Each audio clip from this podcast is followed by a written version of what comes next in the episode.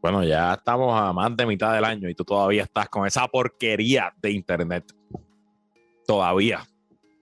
Así que aprovecho para recordarte que este episodio es posible gracias al mejor y más confiable internet de Puerto Rico, Aeronet PR, y su nuevo servicio HomeFi. Por fin llegó el internet de Aeronet para tu casa a precios y velocidades inigualables. Si no estás satisfecho con tus servicios de internet en tu hogar o negocio y quieres romper con el duopolio del Internet rojo y azul. No esperes más y llama ahora a Aeronet al 787-273-4143, 273-4143 o visita homefi.pr, home, home de casa, fi.pr. Te puedes suscribir por internet. Recuerda eso, no tienes que hablar con nadie, con ni un solo ser humano. Date alta ese servicio en la página y ya están los técnicos de internet instalándote en tu casa. Los planes para el hogar comienzan en 49 dólares al mes y el servicio ya está disponible en todo Puerto Rico. No lo pienses más, carajo, te lo estoy diciendo, coño. Llama ahora al 787-273-4143, 273-4143 o visita homefive.pr. Gracias al mejor y más confiable Internet de Puerto Rico, Aeronet, los presentadores de puestos para el problema.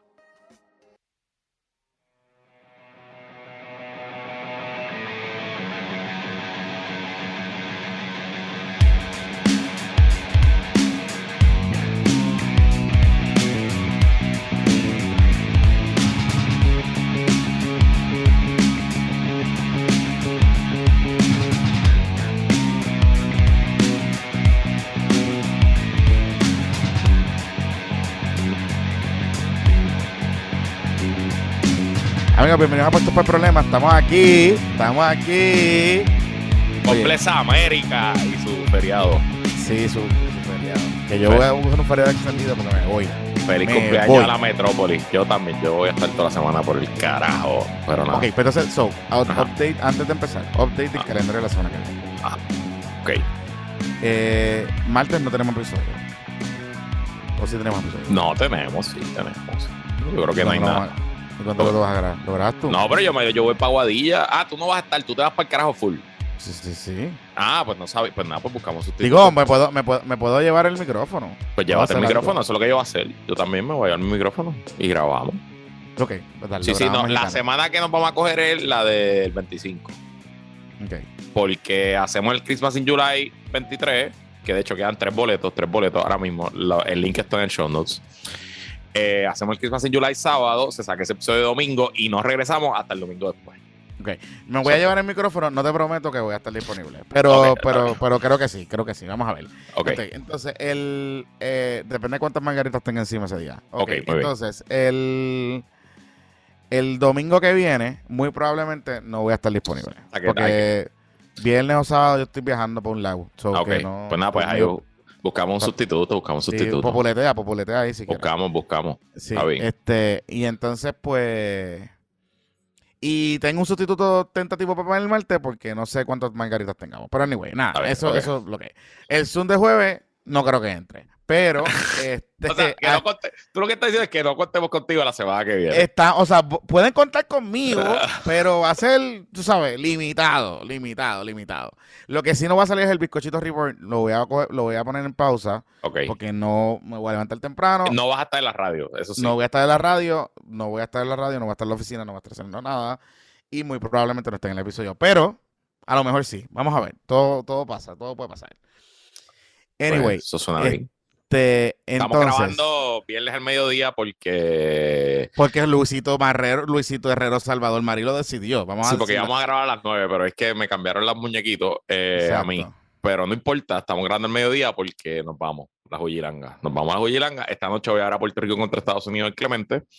Eh, mañana voy para Hacienda Pitorro y el domingo voy para Guadilla.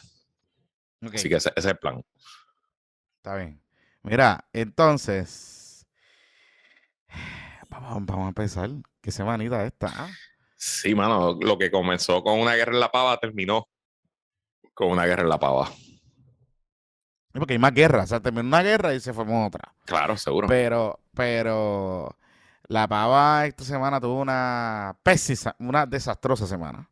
Y Tatito también tuvo una pésima semana. Tuvo una semana deva- devastadora semana. devastadora semana. Yo, o sea, entre Tatito y Dalmao, ¿quién perdió menos? Porque no ganaron. ¿Quién perdió menos? Eh, Dalmau, al final. O sea, al Mm, final, vamos, vamos a darle resumen completo, ¿verdad? Eh, El martes cuando grabamos, se había colgado el presupuesto y, digo, no había los votos para el presupuesto y no había, y incluso para la sustitución de la ley 154. Eh, después de que grabamos durante el miércoles, temprano en la mañana, ah, salió una noticia de que ah, se habían reanudado las conversaciones, se habían reanudado las negociaciones, parecía todo encaminado a, a una solución final. De hecho, el martes, mientras nosotros grabábamos, estuvo, pues fue el miércoles, el miércoles en la noche, exacto, estuvo Juan Zaragoza y Jesús Santa en pelotadura y allí fueron muy conciliadores y presentaron, ¿verdad? Una, Una alternativa. un escenario, ellos pues lo que dijeron ahí es que todo parecía que estaba en orden, que, que, iban camino a que se aprobaran los dos proyectos esa misma noche, etcétera. Y en efecto, el Senado aprobó los dos proyectos, el presupuesto y eh, la ley nueva de, de- incentivos industriales, y los aprobó con mayoría grandísima. PNP y populares votaron a favor de ambos proyectos. Cuando vuelve a la Cámara, la Cámara aprueba el proyecto de los industriales sin problema, pero en el presupuesto, de momento, no hay los votos. Y están esperando hasta las cuatro y pico de la mañana y no hay los votos. Y al final no aparecen los votos por dos razones. Primero, porque el representante Juan José, eh, El covidoso, el covidoso. el hijo del alcalde de Comerío, Juan José Santiago, que es representante de Comerío, creo que un pedacito de Barranquita de esa zona, eh, tenía COVID y no estaba, así que hay un voto menos. Recuerden que los populares son 26. Eh, pero Lisi Burgos iba a votar a favor, así que tenían el Lisi Burgos para reemplazar al de José. Este, pero Luis Raúl Torres, siendo Luis Raúl Torres, pues viró su voto al final y se quedaron sin los votos. Así que el presupuesto a las, esto fue a las 4 de la mañana de miércoles para jueves. Ahí se quedó colgado, eh, no se aprobó, este, se fueron todos para casa y en algún momento en la mañana Tatito Hernández dijo, ya tengo los votos, eh, esta tarde lo vamos a aprobar a las 6 de la tarde. Y tenían, lo- tenían los votos porque Luis Raúl cambió de opinión y votó a favor y porque se trajeron a... Espérate, espérate, espérate, espérate. ¿Cuántas veces Luis Robert cambió de opinión? Estos son yo, Luis Raúl Things. Nadie, nadie, nadie que haya trabajado en la Cámara, en la legislatura, se sorprende por estas cosas de Raúl. Eh, Ustedes recuerdan que cuando, cuando él se fue independiente y renunció al Partido sí, sí. Popular, que yo les dije, no lean demasiado, eh, o sea, no, o sea, no- no hagan muchas extrapolaciones a lo que él está haciendo. Esto, esto es Luis Raúl siendo Luis Raúl. Eh, porque él es así, Eso, él, es, él es así. Bueno, tan es así que él primero dijo que iba a ser un plebiscito así random para lo del aborto y ahora está lo que sometió fue un proyecto de enmienda constitucional. What the Imagi- fuck. Imagínate. O sea, o sea, o sea, porque es como que, ajá. Este. Pero el asunto es que, eh, aunque sí, por fin se aprobó el presupuesto a las seis y pico de la noche, este, horas antes, como a las cuatro de la tarde, la Junta había certificado el presupuesto de ellos, que le había dado la gana a ellos, y pues lo que hizo la Cámara fue simbólico, ¿no? Este, lo más cabrón es que la diferencia entre un presupuesto, el de la legislatura y el de la Junta, son apenas 4 millones de dólares. en, un, en un presupuesto de 26 mil millones de dólares, un presupuesto consolidado. O sea que en verdad, en verdad, todo esto fue teatro. No te Esto solo eso, fue que- Kabuki, eh, Kabuki Theater, fue lo que Ah. dijo ayer el sobrino del Zoom. Esto Sí, fue sí. todo para la, para la grada. Pero incluso en el teatro la cagaron. no te solo eso, Luis.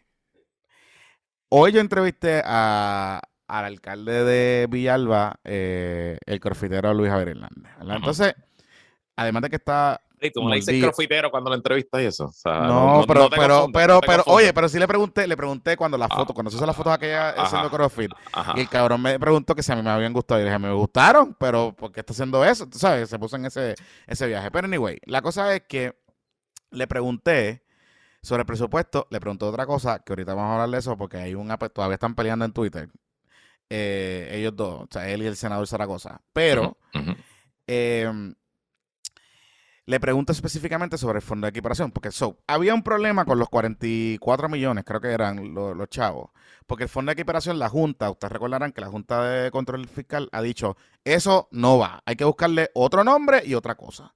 Pero al final se dan cuenta que en verdad el hoyo está bien cabrón y si le quitan y le cierran la pluma completamente, y los alcaldes hábilmente cabildearon eso, si le cierran la pluma, eh, pues se van a ajustar un montón de municipios y es la realidad. Y no es que se van a ajustes en, en teoría, en la práctica. O sea, en la práctica, el primero de julio un montón de municipios se quedan sin chavo para recoger basura, para hacer un montón de cosas.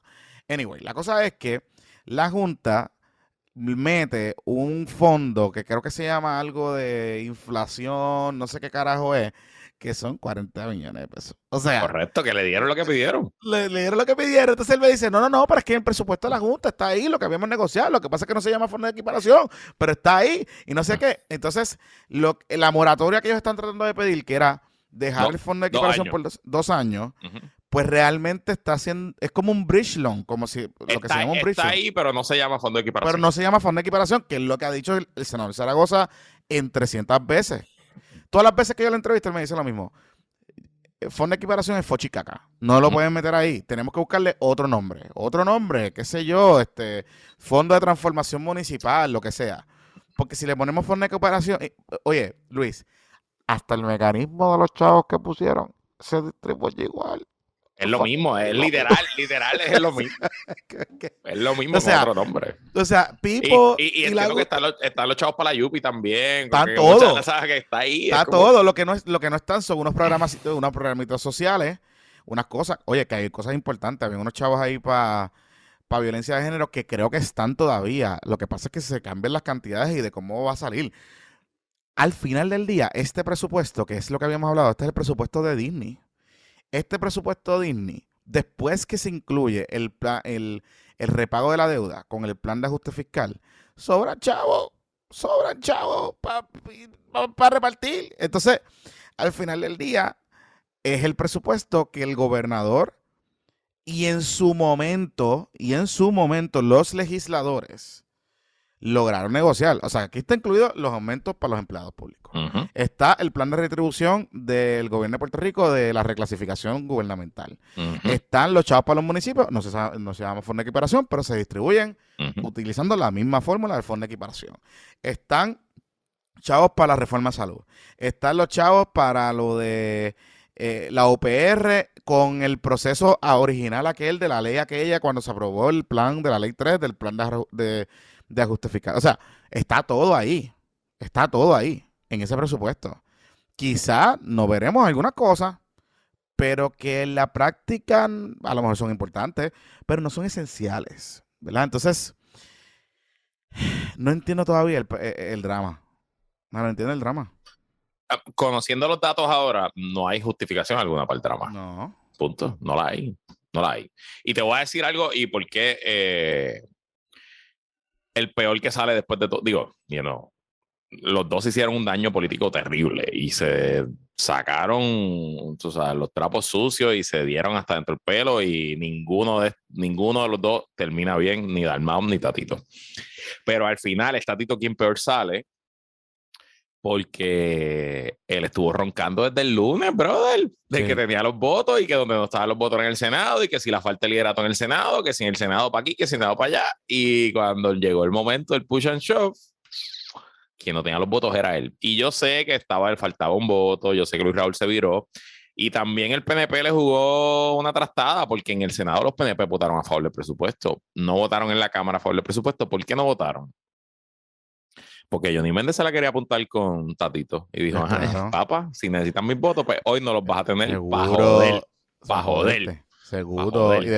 Y, después, anoche hicieron el drama ese de lo del COVID, y todo ese revolú y toda la cosa.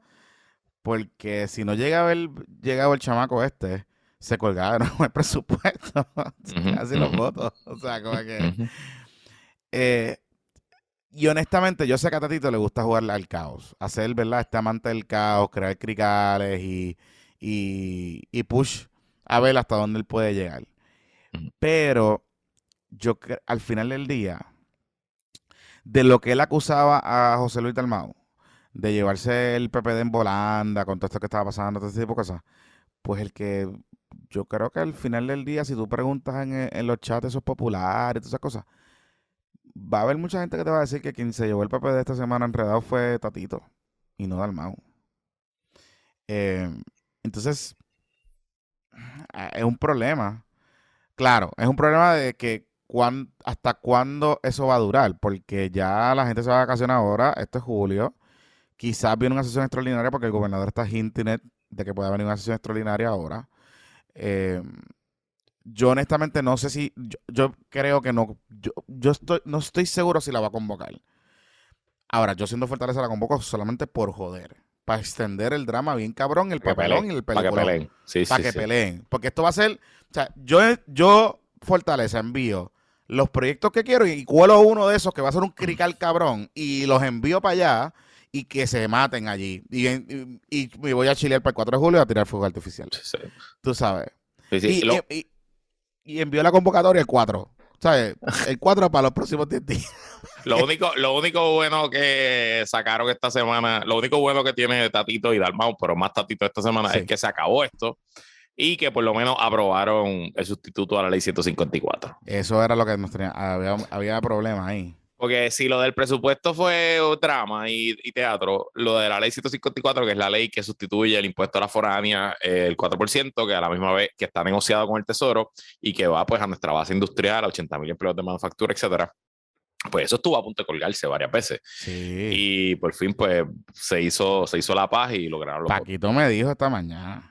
¿Qué te dijo? Que hubo un momento dado que. ustedes saben que en el último episodio yo les hablé de que había un cabildeo heavy de varias industrias, particularmente, y que había cuchilleo a última hora, y que eh, eh, el cabildeo original comenzó primero con la preocupación de quién pagaba más, quién pagaba menos, pero después se fue como que mutando y terminó con como, unos, como unas exenciones de incentivos contributivos como que para ciertas compañías, para ciertas industrias, eh, que benefician, benefician como que a dos o tres compañías que básicamente con esos incentivos, exenciones que se metieron ahí, pues se quedan más o menos pagando lo mismo. Lo que pasa es que me dice Paquito que cuando metieron ese lenguaje y ellos estaban en contacto con el tesoro de lo que estaba pasando, enviaron parece que en el chat de WhatsApp que tienen con el tesoro, por ahí para abajo el lenguaje y que los muchachos los dejaron en red como por dos días.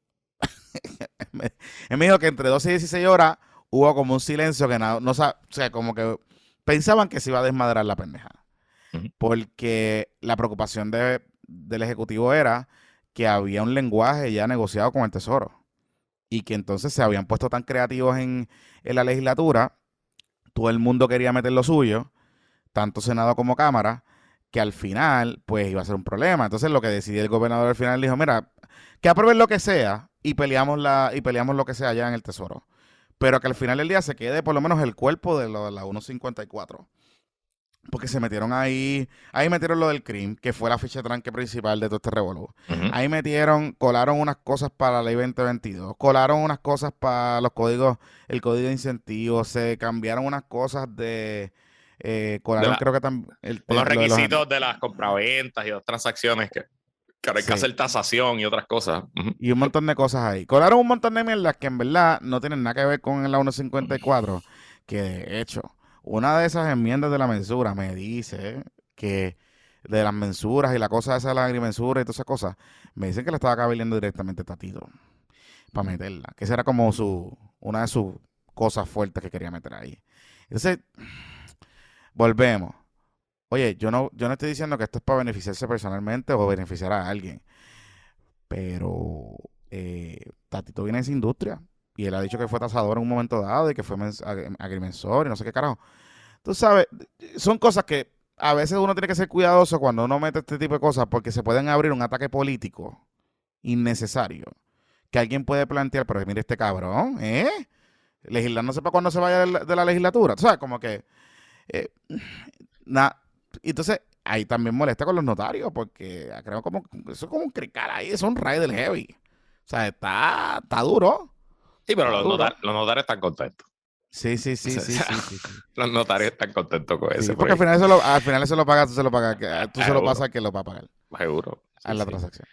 Mira, este, Luis, pues. pero entonces esta mañana eh, se formó un drama nuevo en tu programa. Este, en Hay dos dramas nuevos que se formaron. Explica, explícale por favor. Eh, sigues trabajando para la prensa. Sigo trabajando para la prensa. Ok, hay dos dramas que se formaron en el programa. Está el drama de los NFTs, que parece que Paquito se le se fue allí y dijo que se aclaró el lenguaje y le dijo a todo el mundo que si usted tiene un NFT, un cripto o lo compra no son de carajo las transacciones de la cosa digital, del mundo digital, que él le va a meter un IVU y que le va a cobrar el IVU. Y que debe o autoimponerse el IVU usted o que él tiene herramientas que va a chequear con la gente, va a entrar en acuerdos con esos sitios para meterle IVU a todo el mundo, para cobrarle el IVU. Eso por un lado, eso están los Crypto Bros, hay un montón de gente ahí que están en cuchilleo, ya mismo salen los Pedrera Boys, Molusco y toda esa gente a lloriquear que Hacienda te quiere quitar los NFTs y los tokens y todas esas cosas. Total, el cripto está jodido, no sé, pero anyway, ajá, eso está ahí. Y está el segundo drama, que este, que este estuvo cabrón, y es que yo entrevisté a Zaragoza. Mm. Y nada, al final, yo estaba, estábamos hablando de un par de cosas y le digo, oiga, pero en esta discusión de los municipios, ¿usted no cree que ya llegó el momento, mira, utilizando sus palabras, en vez de dejar de estar cogiendo prestado para pagar municipios y pagar cosas, llegó el momento de pensar si 78 municipios hacen falta, como los conocemos hoy. Y pues Zaragoza...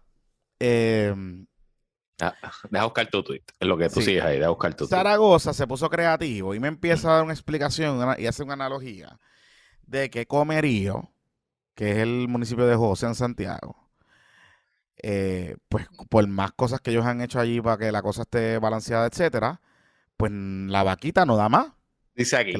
Esto fue lo que tú pusiste en tu tweet. Me parece que llegó ese momento de repensar municipios como el de Comerío, que no tiene casi actividad económica. Ya esa vaquita no da más leche y quizás es hora de plantearnos otros modelos y olvídate del fondo de equiparación, dice el senador Juan Zaragoza en doble AC 740. Exacto. Entonces, ¿qué pasa? Que lo que está planteando es eh, que em, honestamente hay que eliminar municipios, pero él no dijo que eliminar municipios. O sea, él no fue, él no fue categórico diciendo vamos a borrar para el carajo municipio y se acabó. Él lo que dijo fue que hay que pensar los modelos de organización municipal, que es lo que nosotros hemos hablado aquí, yo creo que anteriormente, eh, que quizá una por imponerle la misma estructura que tiene San Juan, o sea, del de los organigramas del andamiaje del municipio de San Juan, por ejemplo, a Comerío, a cualquier otro municipio, pues quizás no es, ¿verdad? No, no es viable, porque pues no lo pueden sostener. Este, y entonces, pues nada, se formó un revolú. Él como que amplió un poco en el tweet lo que pasó, pero justo después yo tenía al alcalde de Villalba, eh, Luis Javier Hernández, y pues le pregunté, mire, ¿sabes? Te estoy hablando de esto, parece que por ahí viene una reforma municipal, no sé qué carajo. Y, Villal, y el alcalde Crofitero se indignó. Y dijo que, que, había que tener más seriedad, que él dijo, ¿cómo es posible que estén sugiriendo que comería, o sea, que, es lo próximo, que comería va a serle Bayamón? Que qué sé yo. Entonces, pues, por ahí se fue un rant y se encojonó. Y pues, eh, después se pusieron a pelear en Twitter. O todavía están peleando, de hecho. Este, el eh, Javier Hernández le dijo que esto no es como cerrar el zipper para poner un Popeye. Esas se fueron. le bajó duro, le bajó duro, le bajó línea. Sí, sí, sí, y, estoy viendo a Saúl aquí en tus replies escribiendo, después de comerío, pongamos a Villalba. Saúl, agente disociador. Eh, también, también. Eh, lo que pasa, lo que, lo que pasa, lo que no te dice el alcalde es que uno de los municipios que más afectado se va a ver después de comerío es Villalba. O sea, Villalba desaparecía. Desaparecería. O sea, sin, sin fondo de equiparación. O sea, no hay break de que Villalba pueda funcionar con sin el fondo. Este, pero tú lees los replies y la gente, hay gente que está a favor y hay gente que está en contra.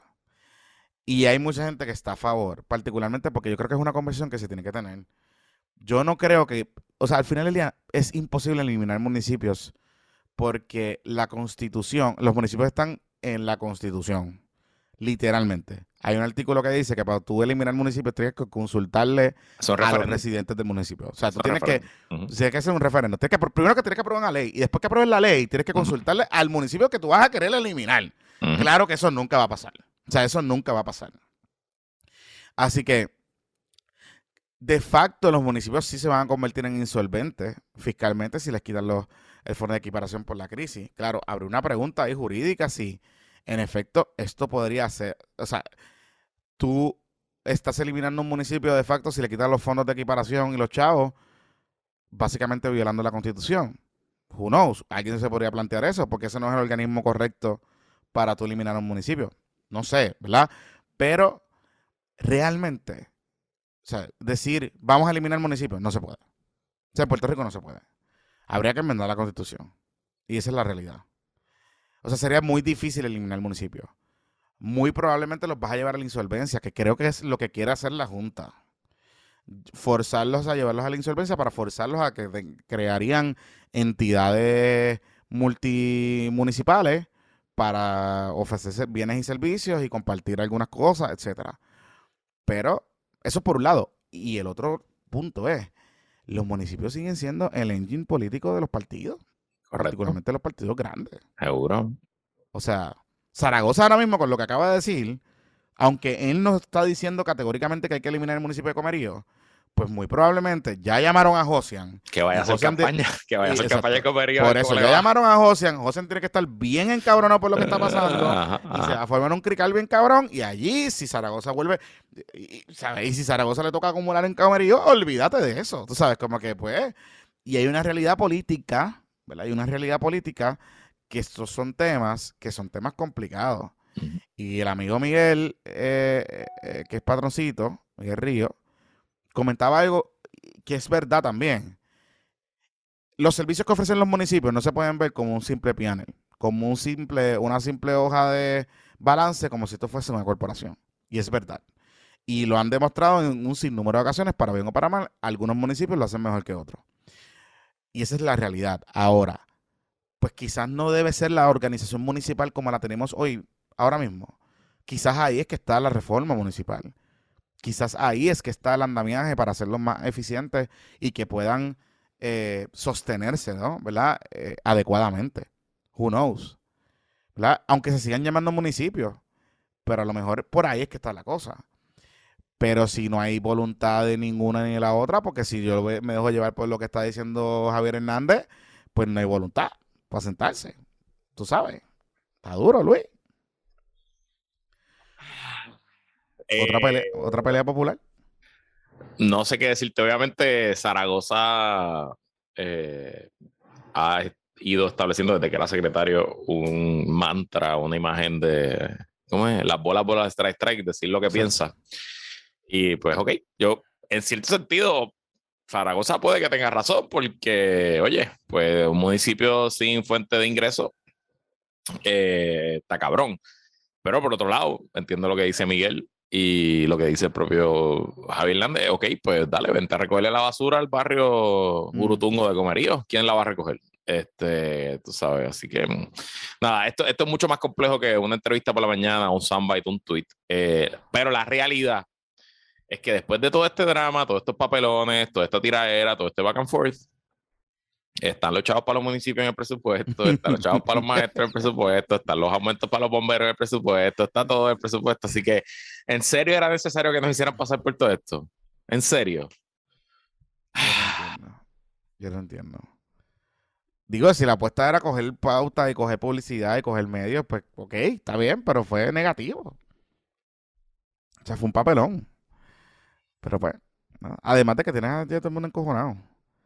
O sea, Santa y, Zaragoza y par de gente están, están como que hartos por el carajo. Yo como que, mira, puñeta. Yo no los culpo, yo estaré igual. Tú sabes. Este. Ay, padre amado. Mira. Mira. Dime, dime. Ok. Ayer, eh, estamos grabando bien el jueves.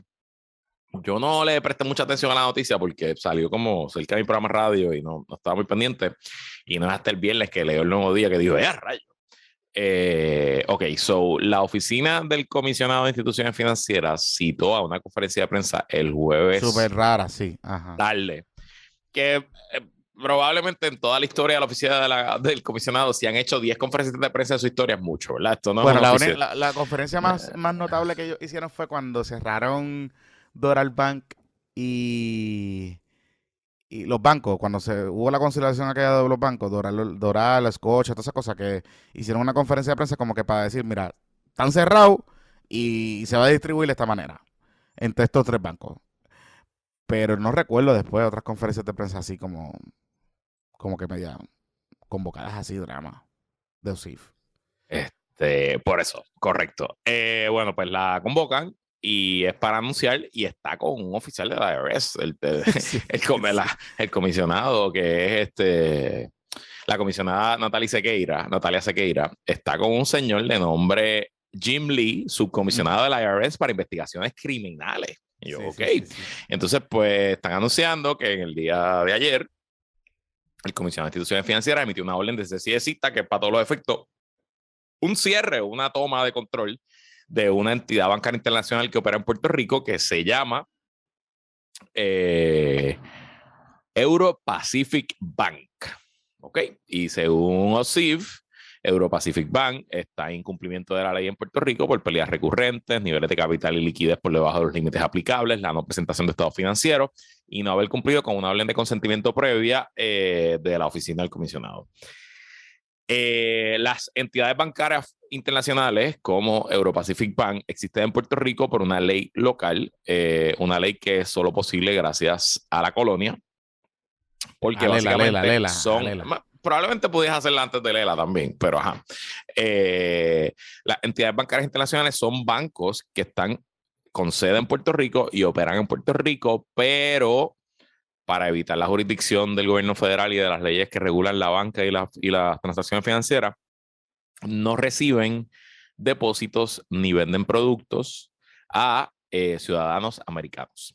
O sea, que una entidad bancaria internacional, y en Puerto Rico hay varios cientos de ellas, by the way, eh, es lo mejor de los dos mundos, porque es un banco offshore bajo la bandera americana. Y es un banco bajo la bandera americana que el FDIC ni el SEC pueden entrar a mirar. O sea que está, está de lo más interesante. Ok. De hecho, una entidad bancaria internacional era Bancrédito, el banco de este señor Herrera Bellutini, que está en el centro de las investigaciones federales contra Wanda Vázquez, contra mm, eh, Pedro y Carlos Rosselló, etcétera, que no tiene nada que ver con esto, by the way, pero es ese, tipo, ese tipo de banco. Pero, o sea, lo que, lo, que, lo que dice Luis es que usted sabe de OSIF ahora porque el chisme de Bellutini empezó por ahí. Exacto, correcto. Entonces, ¿qué pasa? Pues yo leí la noticia y el nombre Euro Pacific Bank no me sonaba para nada, pero entonces esta mañana mm, es que descubro que el dueño de ese banco es un señor de nombre Peter Schiff. Y quizá a usted le suene ese nombre, quizás no, pero Peter Schiff no es ningún desconocido. no es un ningún pendejo. No es ningún pendejo. O sea, Peter Schiff es una persona muy, muy eh, prominente en los círculos financieros y de valores. Él es un contrarian, él es un libertario, él odia al gobierno, él es un fanático del, oro, él odia las criptomonedas también, interesante. Se él odia, el crédito. Eh, y de hecho, él dio una entrevista hace como tres o cuatro años, quizás más, en el podcast de Joe Rogan, estuvo dos horas en el podcast de Joe Rogan, hablando de Puerto Rico, porque Peter Chief fue no sé si el primero, pero de los primeros 50, ley 22 en Puerto Rico, sí, fue, él fue uno de ellos. Él se mudó es que yo me acuerdo, es que yo me acuerdo de su nombre, porque era de los, de primeros nombres que vienen. Y él se era como que él, el otro era el que compró Paulson, Paulson. Y... Pero Paulson nunca solicitó ley 22. Por eso, pero el, el, el, el, Paulson, el, títere que está debajo de Paulson. Eh, sí, sí, Fajad, Fajad. Fajad, Fajad, que está metido con Bellutini, by the way.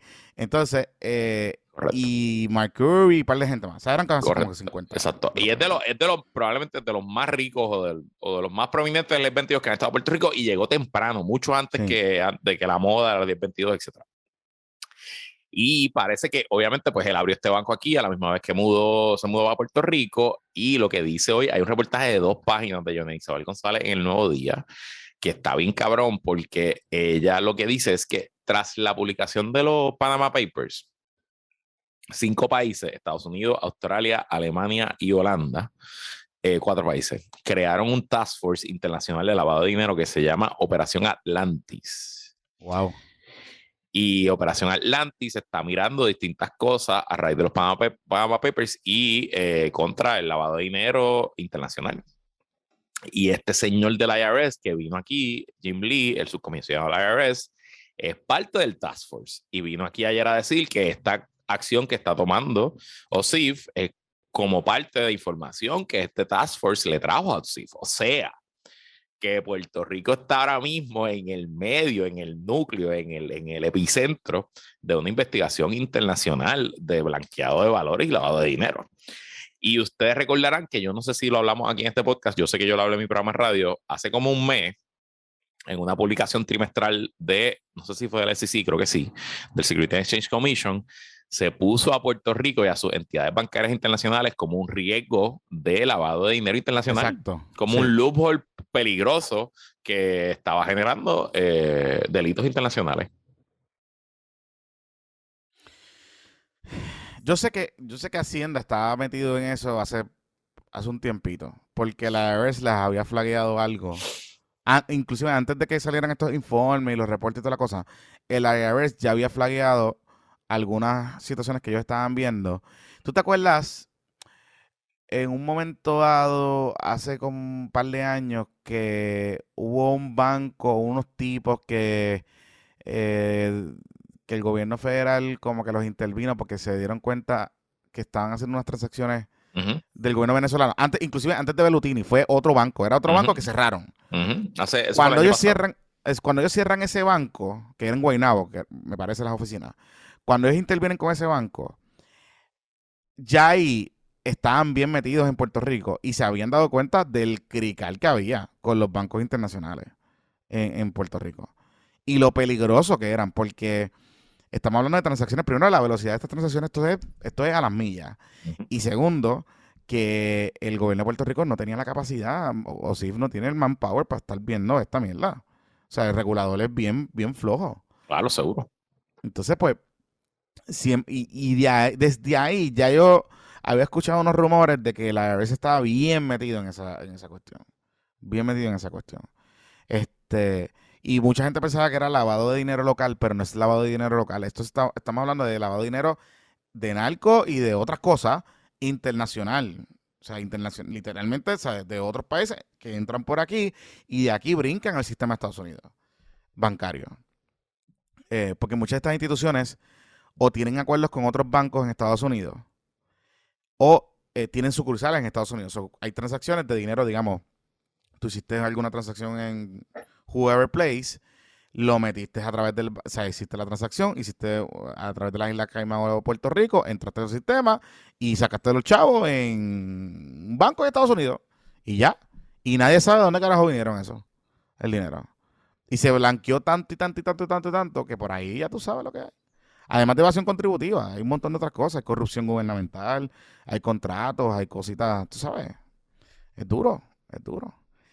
Ese finalmente, eh, eh, eh, en el reportaje dan como que indicios del esquema bien cabrón. ¿Cómo lo cuentan? ¿Cómo es que funciona? No, no, No. necesariamente no. Eh, citan, citan al señor Jim Lee, hablan un poquito de los artículos que han salido sobre este grupo este, Atlantis, etcétera, etcétera. Alguien en el chat aquí nos pone que un pana mío me envió un reportaje hace como un año de Australia sobre esto, del señor banquero que janguea con Joe Rogan.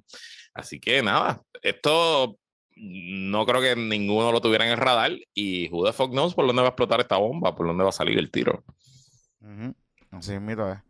Este, De hecho, parece, lo que dice Joan Isabel en el reportaje es que, es que él, él estaba en proceso de vender el banco. Ah, de salir corriendo. Me imagino que parece que se movieron rápido para hacerlo de, Sí, déjame ver si ha puesto algo en Twitter, porque él es bastante activo en Twitter. Él es tuitero, él es tuitero. Él es súper tuitero. Y se, míralo aquí. Vamos a ver. Hace 22 horas, no, hace 23 horas, nada del banco. Está hablando del Fed y de economía de Estados Unidos. No, no ha puesto nada. Hmm, Ay, padre, mano. ¿Y cómo este pájaro hizo esos chavos? No sé bien. No sé. Mm. No lo sé. Mira, este, vamos a hacer la pausa. Ah, mira, el Washington Post acaba de publicar una nota hace cuatro minutos.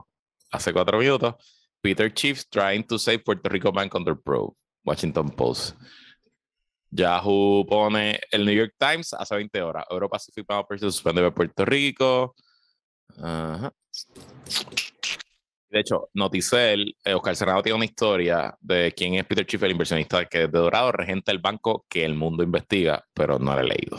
Mm, Así que nada, hay material. esa- esas historias son buenas porque Oscar te hace como un dossier Sí, sí, y sí, sí. te sí. pone, ¿sabes? Como que te pone en sintonía de qué carajo es, quién carajo es este tipo. Yep, yep. Este, eh, sí, interesante. Mira, vamos a hacer la pausa. Vamos a la pausa. Y cuando regresemos, hubo alguito, hubo alguito de drama en el PNP esta semana, lo que pasa es que corrió por lo bajo. ¿Ah, sí? Oh, sí, déjame contarte. Oh, y vengo también con cositas del PIB. Ay, Dios mío. Y no se vayan. Bueno, y si toda esa discusión de la politiquería del Capitolio te hizo sentir sucio, sucia, pues vayas a bañar y vayas a bañar con los mejores jabones, los jabones Don Gato que son hechos a mano, sin químicos dañinos ni detergentes, elaborados con los mejores aceites naturales, esenciales y aromáticos, seguro para la piel. El jabón oficial de los podcasts de Puerto Rico. Pruébalos y siente la diferencia. Visita ahora jaboneradongato.com, jaboneradongato.com y al utilizar el código PPP obtienes un 10% de descuento en tu compra. Síguelos en todas sus redes sociales, Facebook, Instagram y Twitter como Jabonera Don Gato para que te mantengas informado sobre los nuevos estilos, los nuevos jabones, las nuevas fragancias y todo lo que tiene para ofrecerte jaboneradongato.com. Váyase a bañar. Y bueno, si invertiste todo tu dinero en cripto o simplemente estás pasando por un momento difícil, te recordamos que la oficina del licenciado Edgardo Mangual González está abierta y orientando por teléfono de manera gratis y confidencial sobre la protección de la ley de quiebras llamando al 787-753-0055. La ley de quiebras es la única ley que obliga a los acreedores a detener las llamadas de cobradores, detener embargos y reposiciones de autos, reorganizar deudas y salvar propiedades. Llame al licenciado Edgardo Mangual al 787 753 0055 o visite la página de internet quiebras.net.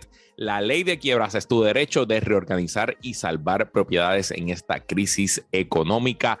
Más barato que llenar el tanque de gasolina. Licenciado Edgardo Mangual, 753-0055, 753-0055, 753-0055. Y ahora de regreso a PPP.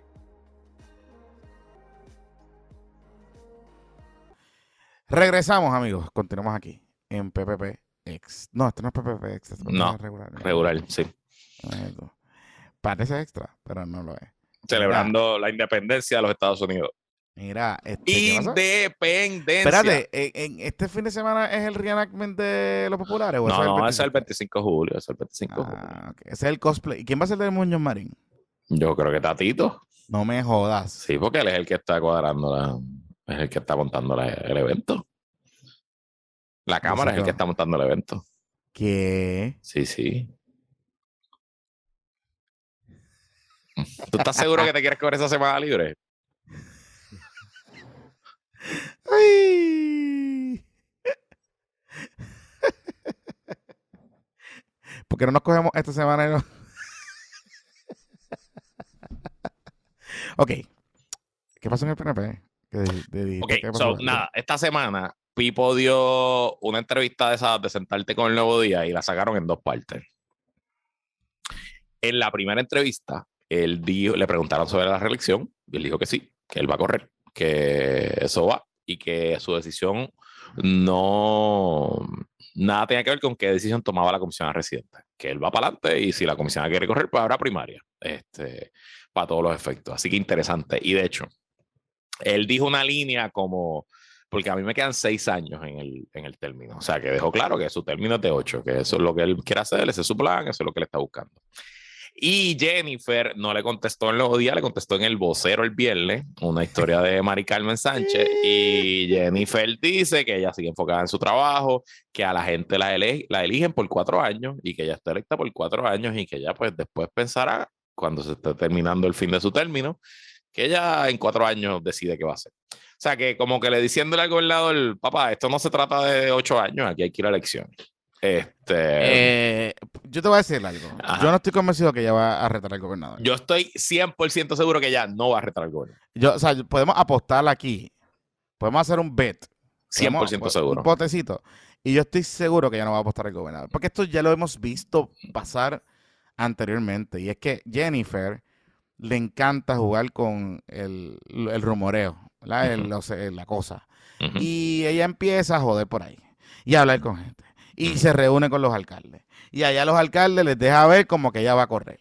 Y entonces allá va para otro lado. Y después se reúne con el otro. Entonces empieza a recoger chavos, porque entonces recoge un montón de chavos también. Porque entonces como crea esta, eh, este ambiente de incertidumbre de que si va o no va, si va o no va, si va o no va, pues, y al final no va, no se tira. Y no se tira por una simple y sencilla razón. Y es que ella no quiere perder. Y la probabilidad de tú perder, o sea, de tú retar a un incumbente en una primaria de perder es bien alta. Bien alta en Puerto Rico, a menos que sea un lame dog, un tipo que pues, no, no tiene para dónde va. Y muchos pensaremos, y hay gente en el PNP que está convencida que Pipo está al garete, y hay muchos alcaldes encojonados con él, y no sé qué carajo. Y eso es verdad, yo hablo con un par de gente y me dicen, eso está, eso está así. Así es el sentimiento. Pero, dos indicadores importantes que tenemos que tener en contexto. Uno, Pipo está recaudando con cojones. Le va súper bien en la, recauda, en, la recaudación. Sí, más de un millón de pesos de por eso, O sea, él, no es, eso no es un indicativo de un candidato débil, ni un candidato que no esté generando imaginación, ni un candidato nada de eso. Y segundo, tiene una pluma de billones de dólares. B, B, con B, billones de dólares. Que si ellos se ponen para su número de aquí al 2024, él va a tener así como que toda la semana, inauguración de paca, paca, eh, eh, bre aquí, evento acá, y es bien difícil tú correr contra un candidato así. Contra un candidato así. Y tienes a un Partido Popular muerto del otro lado. Por eso. O sea que no, no está. Ah, te voy a decir algo. A Pipo lo único que lo puede joder es lo que sea que esté investigando los federales. Por eso. Y lo otro que lo, y lo otro que lo puede joder es que llegó a una encuesta, que sé que la está haciendo, me enteré de eso, que llegó a una encuesta y que en esa encuesta los negativos de Pipo estén en doble dígito y que ella tenga o este empate o tenga una ventaja de 5 o 6 puntos por encima de Pipo. Ahora, si Pipo no tiene una encuesta, si, si ella no le está ganando a Pipo por doble dígito en esas encuestas, no tiene nada que buscar. Ah, no tiene nada que buscar. Y va a salir gente dentro del PNP y la va a llamar a capítulo a decirle, caballita, no te tires. ¿Tú me entiendes? No te tires. Este, y oh, me encanta la que está Jennifer. Ella le dice a Mari Carmen el vocero, como que yo estoy recontiendo dinero, pero para mi comité de comisionada, porque ya yo radiqué de nuevo en el FIC, mi reelección del 2024 chica Jennifer, pues claro, obvio, y el día que corras para gobernadora puedes cogerte esos chavos y radicarlos aquí en el contrato electoral, por favor, tú sabes, esas contestaciones son como tan... Sí, sí, sí, sí. Ah, tú sabes. Mira, y habló del tema de, de Robert Subway, de, del aborto. Dijo que ella favorece prohibir el aborto después de las 22 semanas. Eso fue lo que dijo. Interesante postura. Porque no es categórica a decir prohibir el aborto. No. Interesante. Me llama la atención. Que sabe, ella sabe cómo jugar. Y aquí ella, salvo cuando estaba con Trump, porque estaba como enchuladita de, de del peliculeo Trump, trumpista, ella es muy hábil en eso, con esos temas particularmente. Y particularmente siendo ella mujer. O sea, ella tendrá base, en su base gente que eh, así cabrona, como que tú vas a prohibir el aborto, amiga. Tú sabes. Este, así que interesante. No me parece, de hecho, no me parece una mala idea dentro de todo, pero pues también. Pues, se expresó. Lo otro que hizo Pierluisi es que en la segunda entrega de la entrevista eh, le preguntan del proyecto de estatus y le preguntan específicamente de la ciudadanía americana en la libre asociación. Y hoy, el nuevo día, le hizo una maldad porque el titular del periódico hoy es como, déjame buscarlo aquí porque quiero, quiero ser exacto porque está o sea, yo lo, yo, yo lo discutí el jueves porque salió en la versión digital primero. Este, y dice aquí, página completa, página 7, Pierluisi en Fortaleza. Sensato permitir acceso a la ciudadanía. El gobernador sobre la libre asociación, Pierluisi coincide con los congresistas Temí Jornida Velázquez y Alexandre Ocasio Cortés. Así que me parece que es razonable que se le permita que durante el término del primer pacto de libre asociación los puertorriqueños que así lo deseen puedan permanecer siendo ciudadanos americanos e igualmente reclamar a sus hijos como ciudadanos estadounidenses. Pero eso está en el eso estaba en el, en el primer pacto. En el borrador, eso está en el borrador. En el borrador, en el primer yo recuerdo eso, que en el primer pacto eso estaba y que, y que la discusión era si continuaba para el segundo, o sea, si después del primero, qué iba a pasar en el segundo pacto. Era lo que, lo que habíamos hablado de eso. Era como que se quedaba medio ahí, medio en el aire. Eh, pero es interesante que lo diga él. Es que la verdad este Pipo. Es interesante que lo diga él porque también empieza pandering, ¿tú me entiendes? a, mí, lo que me está claro es que él está tratando de proteger el consenso. Con esas expresiones, es lo que está diciendo, si el consenso se rompe, no va a ser por mí. Exacto. Y esta, hace dos semanas, Misión Estadista, que lo corre Jorge Aponte, el hermano de Primitivo, y otro grupo estadistas habían mandado una carta a Grijalva pidiendo unas enmiendas al proyecto, incluyendo aclarar el lenguaje de la libre asociación, dice que la libre asociación es independencia, que la ciudadanía no aplica, bla, bla, bla, bla, bla. Y Pierluisi, pues eh, con eso dijo, Misión Estadista, siéntate a esperar, porque yo creo en esto y esto es lo que va. Sí, sí, sí, sí, sí. Y en, esta, y en estos días hubo como que movimiento también con una cartita de los bodies Ah, sí, esa, esa, no la he leído. no sí, que, están pidiendo, ellos, ellos dicen, oye, y, y los bodies siguen siendo eh, unos bobolones. Los siguen siguiendo el reto. Y estamos pendientes todavía para la entrevista y pues nos, nos diremos las cosas en la cara, ¿verdad? Si viene. Pero, eh, yo entendí, y les voy a decir bien honesto, yo leí la carta y yo entendí lo que ellos quisieron hacer. Lo que pasa es que también eh, están mezclando dos cosas que nada tiene que ver. O sea, ellos le plantean, ellos escriben una carta planteando que lo que necesita Puerto Rico es herramientas de desarrollo económico para poder ser sostenible económicamente sin depender de, del gobierno federal. Y que ellos preferirían que en vez de extender el SSI, que es el Seguro Social Suplementario, que de hecho ellos han cabildeado y han cuchillado eso hace, llevan tiempo tratando de hacer eso y por ahí ya me han hablado mierda de, del SSI y todas esas cosas. Eh, que en vez de extender, o sea, en vez de buscar viabilizar el, Seguro Social Suplementario para Puerto Rico, que creen herramientas de desarrollo económico sostenible a largo plazo que limiten la exposición de, Puerto Rico a, a dádivas federales, ¿verdad? Entonces, pues, hermano, yo puedo estar de acuerdo con esa premisa. Yo puedo estar de acuerdo con esa premisa porque es que Puerto Rico, Estado, independiente o libre asociado, o el, yo, yo hago lo que me da la gana necesita ser más dependiente, más independiente económicamente. O sea, necesita tener herramientas de desarrollo económico que pueden ir desde eliminar o flexibilizar las leyes de cabotaje, extender algunos beneficios como la 936 de nuevo, alguna manera de esa. O sea, pueden hacer muchas cosas que, se, que pudiesen darle un springboard, ¿verdad? Un, empujoncito al gobierno local para desarrollar su economía, para que cuando se vaya a decir el estatus, pues estemos más listos, ¿me entiendes? Para bregar con eso. Pero entonces le meten lo del, lo del seguro social suplementario y me tengo que plantear, pero coño, ¿sabes? Mano, esto ayuda a gente que está bien desventajada y bien jodida. ¿Sabes? Como que tampoco es. Puedo entender lo que quieres hacer y estoy de acuerdo contigo, no estoy diciendo que está mal, pero no mezcles las cosas. No tienes que matar un programa para tratar de viabilizar lo otro, porque no puede ser parte de un todo, ¿no? Em, y, quizás, pues por ahí es que va la cosa. Pero, pues, nada, vamos a ver qué pasa. Vamos a ver qué pasa. Sigue, el consenso parece que sigue todavía ahí. la, información que yo tengo es que siguen las negociaciones, no se han roto las negociaciones. la duda que yo tengo es que no se sabe dónde está metida Jennifer González y se ha mantenido en silencio. Y obviamente, si Jennifer no va a traer republicanos a la mesa, pues no tienen que negociar con Jennifer, porque los demócratas tienen los votos para aprobarlo. O sea, si, si es un consenso del caucus demócrata, pues, y al Pipo decir lo que dijo, Pipo está claramente diciendo, yo no tengo problema con el borrador y con el, con el consenso demócrata. Así que esa, esa, es la jugada que me falta por, por analizar y ver pero por, dónde, Carlos pero, Pero sí, y, y, y, yo creo que el cantazo que le dieron te acuerdas aquellas expresiones que hicieron los congresistas republicanos que le habían dicho que ya no, le, ni los llamó para decir lo que estaba pasando, tipo de cosas?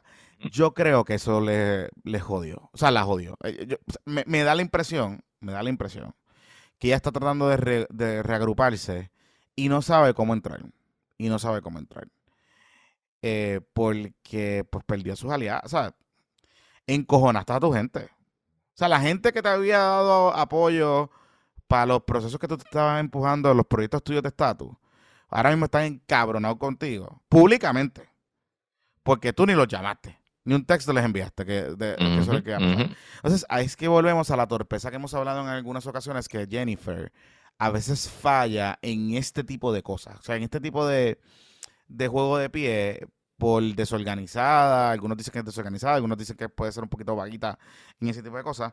Y me da la impresión que ah, hubo un poco de torpeza en, eh, de, parte de ella.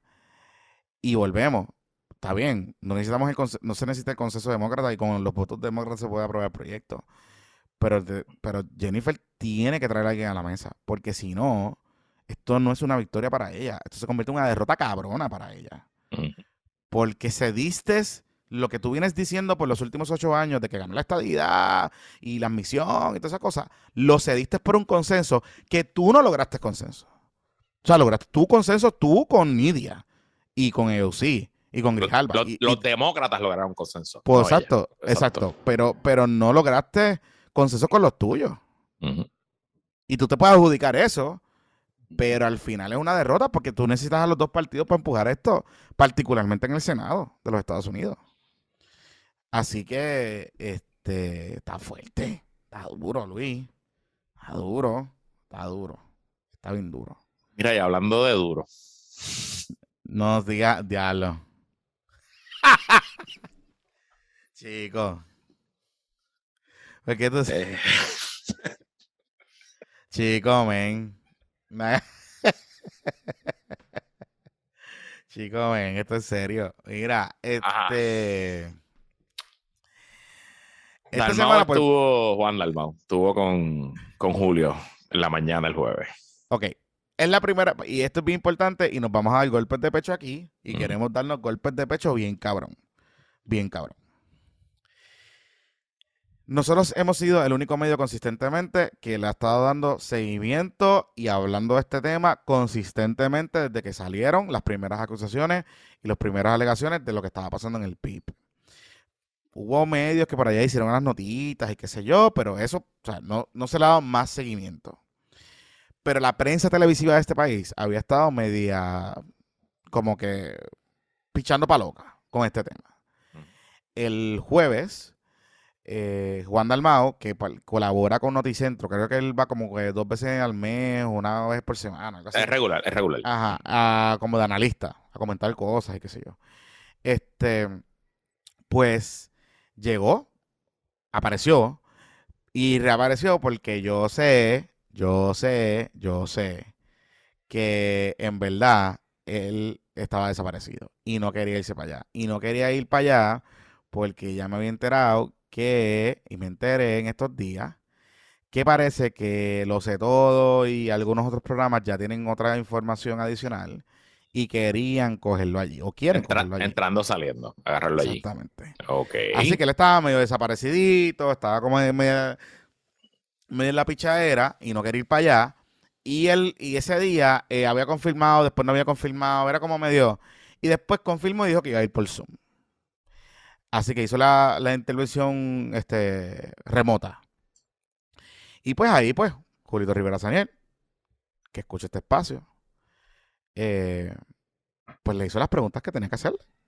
Y le hizo tres preguntas importantes, que son tres preguntas que hay que estar muy pen- eh, que, que son importantes para ponerlas en el récord público en un video. Uno, si él estaba involucrado o ha estado involucrado o sabía de algún tipo de asunto de acoso o de mensaje o de situaciones en el PIB. Y él dijo que no, categóricamente. Y lo dijo ahí. Lo segundo, él le preguntan que por qué estaba desaparecido, no sé qué, y más o menos como que recita el comunicado aquel que tú te acuerdas que después sacó como un comunicado, después del comunicado a María de Lourdes, le sacó un comunicado diciendo que habían gente que lo estaban acusando, que se estaba escondiendo, no sé qué, bla, bla, bla, un ñoripari.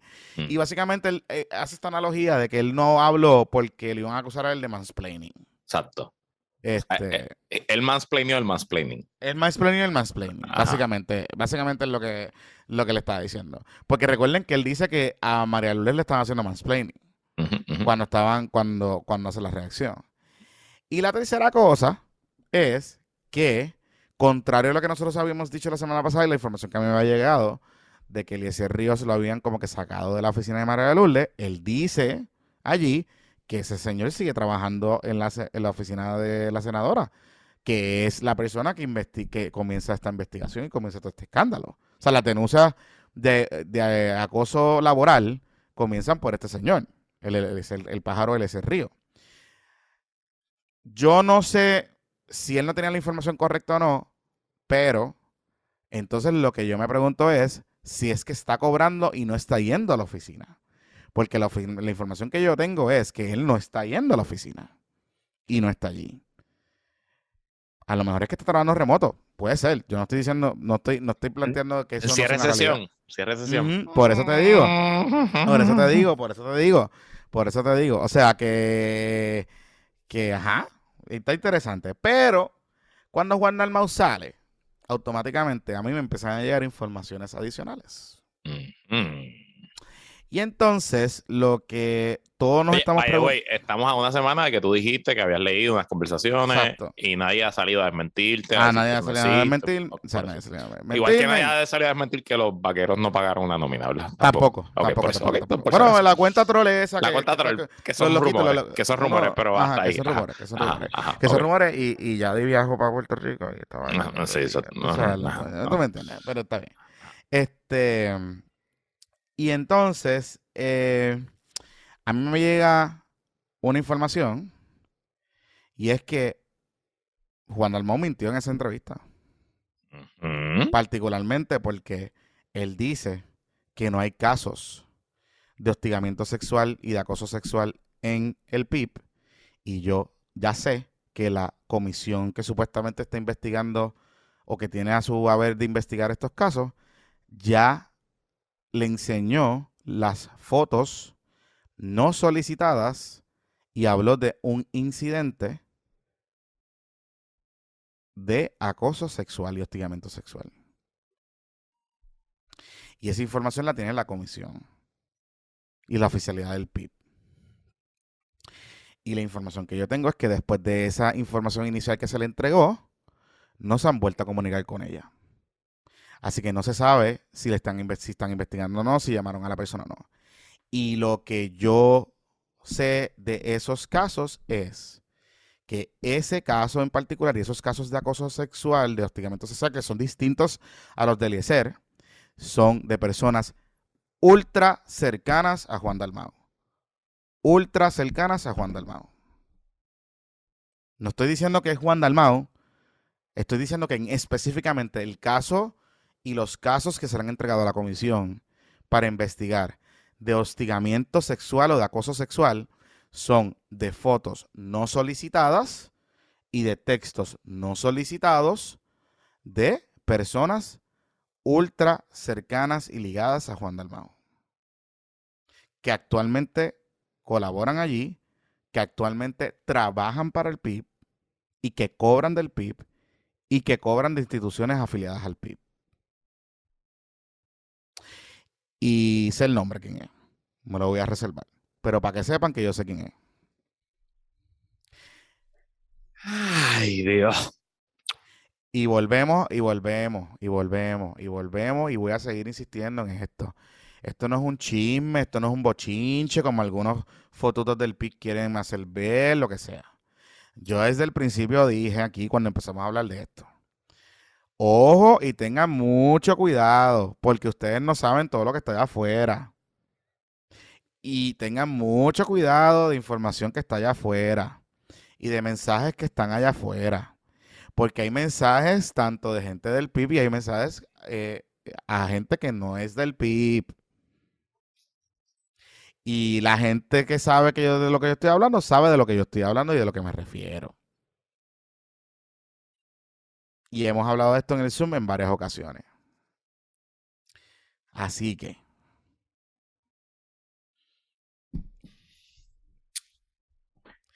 Y de hecho, la Ah. que está acusando el casito de acoso sexual y de hostigamiento es una persona que jamás se le puede acusar de ser fotuto, de, de tener una agenda escondida. O sea, es una persona que es PIP, lineadura, este, vieja guardia, familia vieja guardia, de mucha tradición. O sea, que si quieren esa institución, la quieren de verdad. Yo solo te tengo una pregunta. Dime para dónde vamos después de la playa. Vamos a dejarlo hasta aquí, yo tarde, bro. Sí, sí, sí, sí, sí, sí, sí, sí, sí. Yo me voy a. Yo voy a. Me voy a llevar el micrófono, Luis, pero no te prometo. Está no bien. te prometo. Yo lo único que te pido es que el martes temprano, si no vas a estar disponible, me digas para Sí, buscar un exacto. pinchiter, para buscar Exacto. un pinchiter. Exacto. Yo no, no, te, no te prometo, pero si lo hacemos, grabaremos temprano. Exacto. Este, Ok. Todo depende. Yo, tan pronto yo llegué a mi lugar paradisíaco cancunesco durante el día de hoy, que estamos, usted está, cuando usted está escuchando domingo, pues estoy viajando para algún, algún punto de Cancún. Muy bien. Eh, y tenga mi itinerario de la semana, pues te podré confirmar sin efecto. No, vaya, no vaya a escarete el, el martes, por favor. Por, eso, o sea, vamos, a ver, vamos a ver, vamos a ver, vamos a ver. Acuérdate que ando con un grupo de veinte y pico personas también. o sea, la democracia no es, la democracia no es tan participativa. Wow, tú, corillaje, pero familia, pana, coño, es un No, no, familia, familia, familia, hijo, tú sabes. Y tú sabes, sí, no, no, tengo un corillaje ahí intenso. Bueno, pues que disfrute y que descanse, porque entre tantas. Esa es la cosa. No sé si hay demasiado drama, demasiadas peleas familiares. O sí, sí, pero hay, uno, hay unos titas que voy a. que voy, pues, voy me voy a coger como unos tialitas libres de la familia y ellos irán para algunos lados y yo me quedaré por otro lado. Muy bien, muy bien. Ya, ya identifico un, un campito de golf allí para hacer el ridículo y voy a ir a tres par de bolitas.